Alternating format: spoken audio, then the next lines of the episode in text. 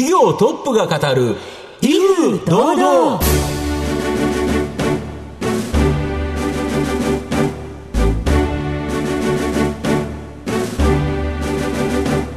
毎度相場の福の神こと藤本信之です。アシスタントの飯村美希です。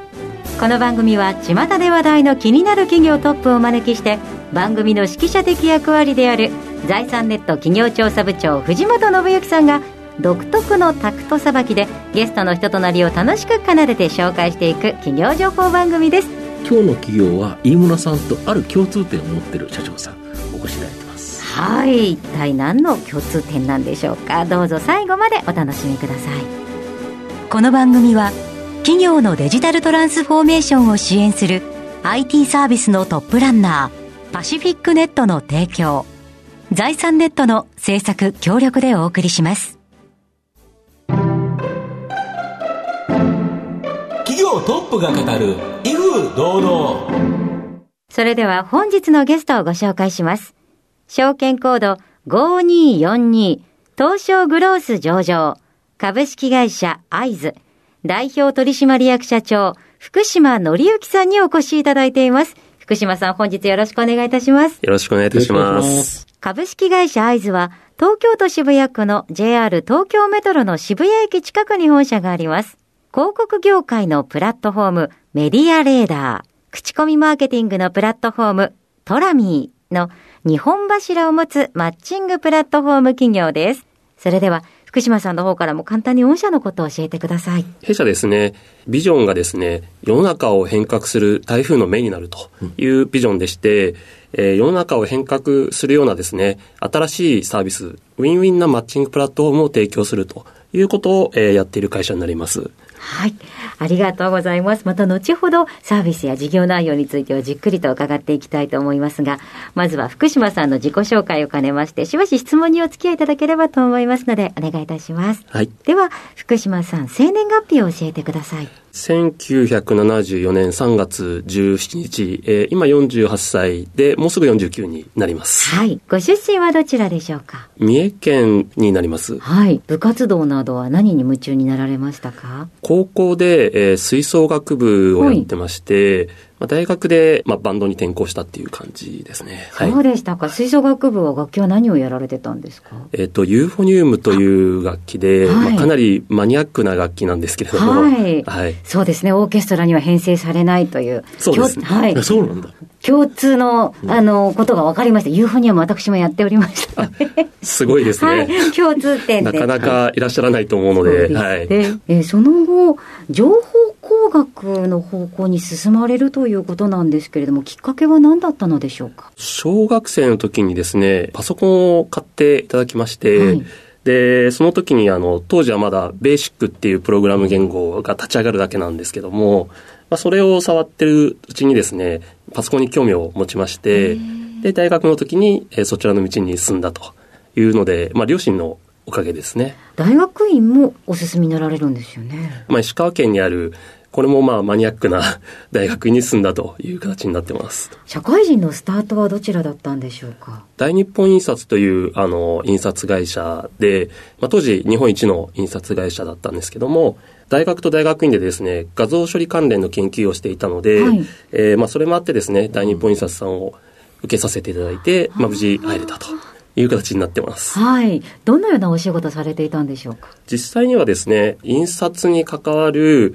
えーシステムの方の、まあ、開発であったりですとか、保守ですとか、まあ、そういったのがメインになってます。はい。どのくらいお勤めだったんですか？大体3年ほどですね、3年弱ほど、えー働かせていただいてます。次転職されると思うんですけれども、その転職のきっかけや思いというのはどういったところなんでしょうか？あ、大日本印刷、まあ、すごいいい会社で、まあ、辞めたいっていう気持ちはなかったんですけれども、えーそこでですね、まあ、世の中変えて死ねるぐらいやっていきたいなというふうに思って、まあ、そのために、えー起業しようと決めて、本当にその起業するっていうのが全然怖かったので、えーどうしようかなとも思ったんですけども、まあ、上司にも相談してですね、まあ、将来起業したいんで辞めますという話をして辞めさせていただいたという形になってます。はい。どちらに進まれたんでしょうか？あその時は、えっ、と、まだ上場したばかりのあの、出版の会社さんに入ったんですけども、まあ、その後いくつか、えー転職して、マクロミルという会社に、まあ、一番長く働かせていただいた形になります。はい。マクロミルでの、あの、生活といいますか、いかがでしたか、当時はまだあの、まあ、ベンチャーというと結構ガンガン働くというような、えー風土だったと思うので、まあ、当時はかなり、えー頑張って働かせていただいていてで、えー入った時が社員数20人。はい。で、えーエンジニアの方がいらっしゃらなくて私が初のエンジニアで入ってですね、で、まあ、システムの部署を将来任せていただけるようになって、まあ、そのまま、えっ、と、マザーズ上場ですとか、は東証一部くら替えっていうのをさせていただいて、まあかなりいい経験をさせていただけたかなと思ってます。はい。社員として中で見たらまた違いますよね。そうですね。あの、中で見ていた時は、ものすごい勢いで成長していたので、えーまあ、その成長を一緒に体験できたのはすごくいい経験だったなと思ってます。その後、ご起業されるということなんですけれども、経緯を教えていただけますか？あの、無事、まあ、上場もできて、まあ、東証一部も行けて、まあ、いよいよ起業したいなということで、えーまあ、いろいろとビジネスアイデアも考えていて、まあ、その中の一個をやるっていうのを決めて、当時、えーっと、M&A した会社に、えー転籍させていただいて、まあ、そこで1年経験した後、えー起業するという流れになってます。はい。最初何名でスタートされたんですか？私、あとエンジニア出身、営業出身、ディレクター出身、あと経理という、まあ、5人で始めた形ですね。そうでしたか。スタートはいかがでしたか？そうですね。最初はもう、とにかく立ち上げないと、あの、倒産しちゃうとまあいうことで、えーまあ私もエンジニア出身なので、えー必死に泊まり込んでですね、サービスを開発して、で、えっと、2月14日バレンタインデーに会社設立したんですけども、はいはいで、その、えっと、3月にはもう会員を集め始めて、で、4月には、えーサービスとしてもう最初の案件が走るっていうスピード感で立ち上げをしました。はい。そのサービスというのが今も、えーこの主力のサービスになるわけですよね。そうですね。トラミーというサービスを最初から始めておりまして、まあ、そのサービスを作っていた形になります。はい。ということで、また事業内容についてじっくりと迫っていきたいと思います。後半では福島さんが率います株式会社アイズについて伺います。企業トップが語る威風堂々。では後半です。藤本さんのタクトがどう冴え渡るのか、ゲストの福島さんとの共演をお楽しみください。まあ、御社は広告業界のプラットフォームメディアレーダー、口コミマーケティングのプラットフォームトラミー。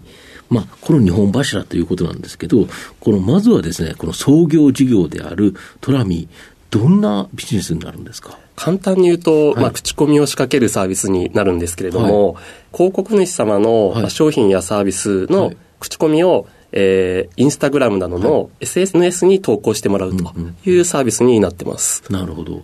どんなものがあるんですか？いろんなものあると思うんですけど。あ B2C 関連の商材であれば、まあ、大体当てはまるんですけども、はい。まあ、多いのはあの女性向けの商材ですね、その口コミをしていただける方がやはり女性の方が多いので、まあ、例えばコスメですとか食品ですとか、はいはい。そういったものの口コミをさせていただくことが多くなってます。そうすると、例えばコスメだと、やっぱり使ってみなければ、その紹介できないじゃないですか。はい。これどういうふうにしてるんですか？今までの広告って、まあ、バナー広告とか、はい。まあ、テレビ広告でもそうだと思うんですけど、やはり企業からの一方的な情報発信だったと思うんですが、はい。実際使ってみないとわからないというふうに思うので、うん。私たちはですね、会員が今、えー12万人ほどいるんですけども、その会員の方たちにですね、はい実際商品をお送りして、はい、はい。使っていただいて、うんその使っていただいた体験談を、んえーインスタグラムなどに投稿していただくという形になってます。例えば、美容品、化粧品だったら、まあ、お肌で、あ、こんな感じになったよ、とかっていう感想、これを書いてもらえると。そうですね。なはいるほ。ど。あと飲食とかだったら、ああ、このジュース飲んで美味しかったとか、なんとか、これ、なんとかの味に似てるとか、まあそういうようないろんな様々な感想。これだけど企業側は欲しいですよね。そうですね。本当にその通りだと思います。で、実際に、これ大体何百人ぐらいに送るんですか？大体一つの案件で、まあ、200人ちょっとですね、うんお送りして書いていただいているような感じですね。で、この人数っていうか、それに合わせて、まあ、企業からは、まあ、費用をいただいて、はいこういう広告って、まあ、いわゆるそのインフルエンサーマーケティングのようなものだと思うんですけど、結構、競合他社あると思うんですけど、御社の場合、特徴あるんですよね。かなり独特のポジションでやってまして、はいディレクションをしないかするかはい。ってディレクションいうもの、というのは、きちっと、はい。その、書かれたものをチェックして、はい。OK を出したり、はい。まあ、ちょっとここ書き直してくださいよって言っちゃうとか、そういうことですか？おっしゃる通りです。えー私たちすべての記事を目でチェックしてまして、はいい、わゆるステマにもならないように、うんうん。えーまあ、創業時の最初の案件からずっとステマやらないという方針で、ステルスマーケティングというまあ、こそっと実は企業側がお金出してるのに、はい。はいああたかも勝手に使ったかのように、はい。っていうのをステルスマーケティングって結構叩かれてますよね。おっしゃる通りですね。あの、最近ですと、あの、政府からも、あの、ステマの規制っていうのが出てますが、うん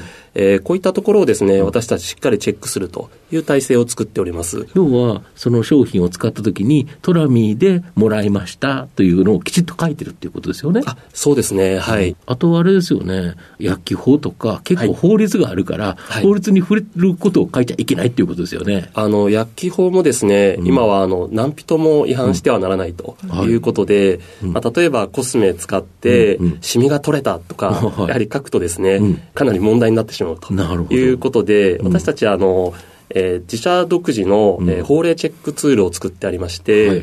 まあ、弁護士の先生に、うんうんあの実際監修していただいてるんですけども、うんうんその独自のチェックツールにかけて、えー引っかかったものをさらに人の目でチェックしてというような、うんうんまあ、しっかりした体制を作ることによって、えーここをクリアしているというサービスになってます。なるほど。これ結構伸びてるんですか、今？ありがたいことにそうですね、伸びている状態になってます。なるほど。で、もう一つのメディアレーダーは、実は無償譲渡を受けたサイト、まあ、このビジネスモデルを大きく変換したことで、収益源となって、日本柱となったということなんですけど、これ、事業の概要を少し教えていただいていいですか？メディアレーダーですね、はい。えー広告を売りたい会社様と買いたい会社様をマッチングするプラットフォームになっていまして、はい。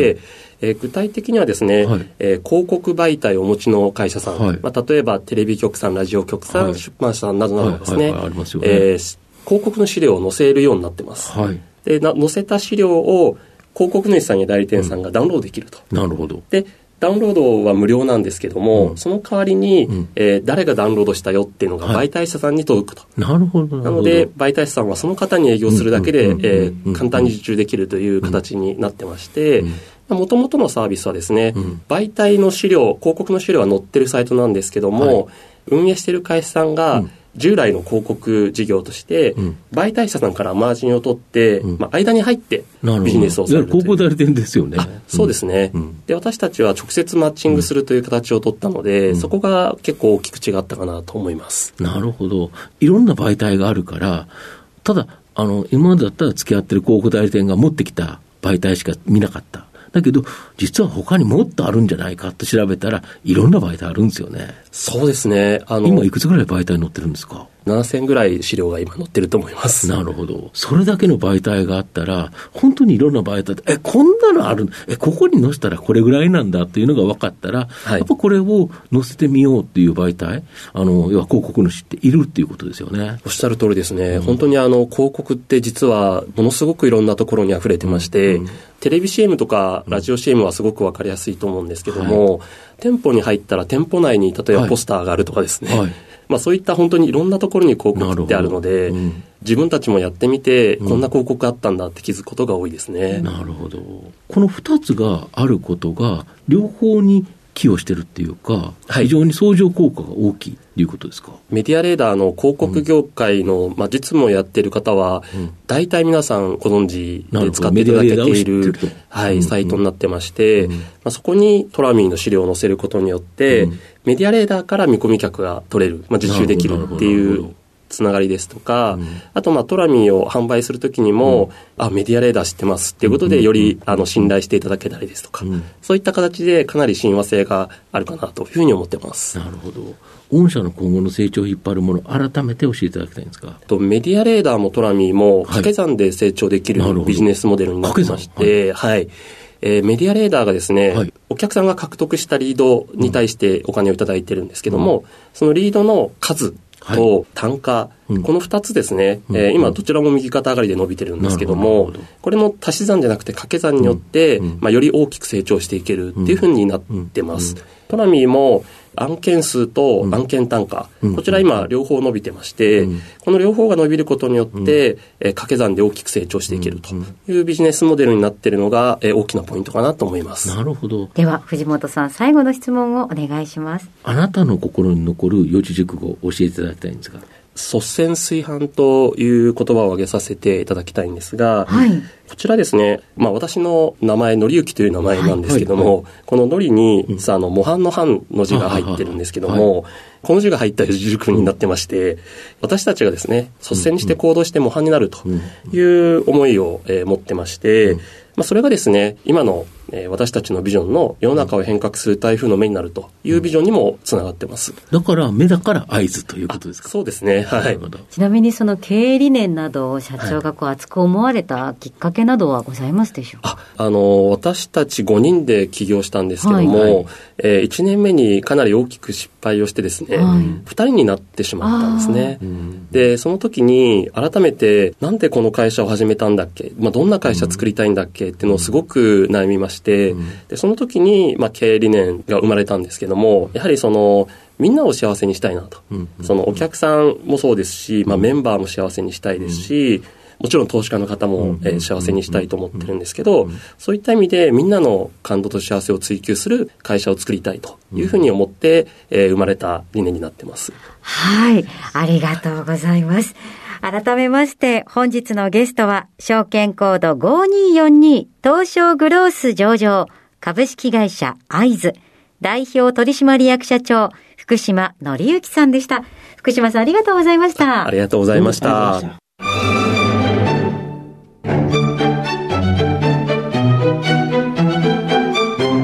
企業トップが語る威風堂々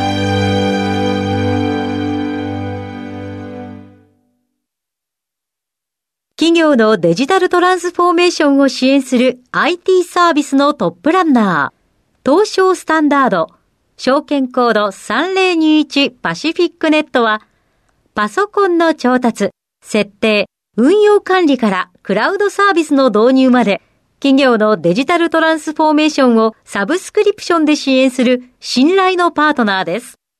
取引実績1万社を超える IT サービス企業、東証スタンダード、証券コード3021パシフィックネットにご注目ください。お送りしてきました企業トップが語る威風堂々、そろそろお別れのお時間です。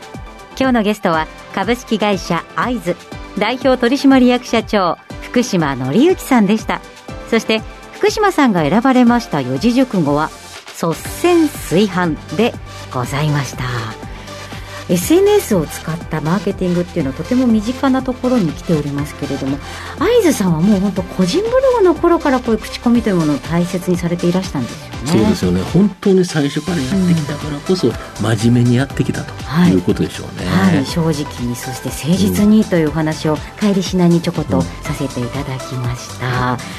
はい、ぜひ皆さん番組を最初から聞けなかったという方も終了後はラジコのタイムフリーやポッドキャストでお楽しみいただけますのでラジオ日経のウェブサイトのチェックお願いいたします。それではここまでのお相手は藤本信之と、飯村美希でお送りしました。次回のこの時間まで。ほな、さいなら。この番組は企業のデジタルトランスフォーメーションを支援する IT サービスのトップランナー。パシフィックネットの提供財産ネットの制作協力でお送りしました。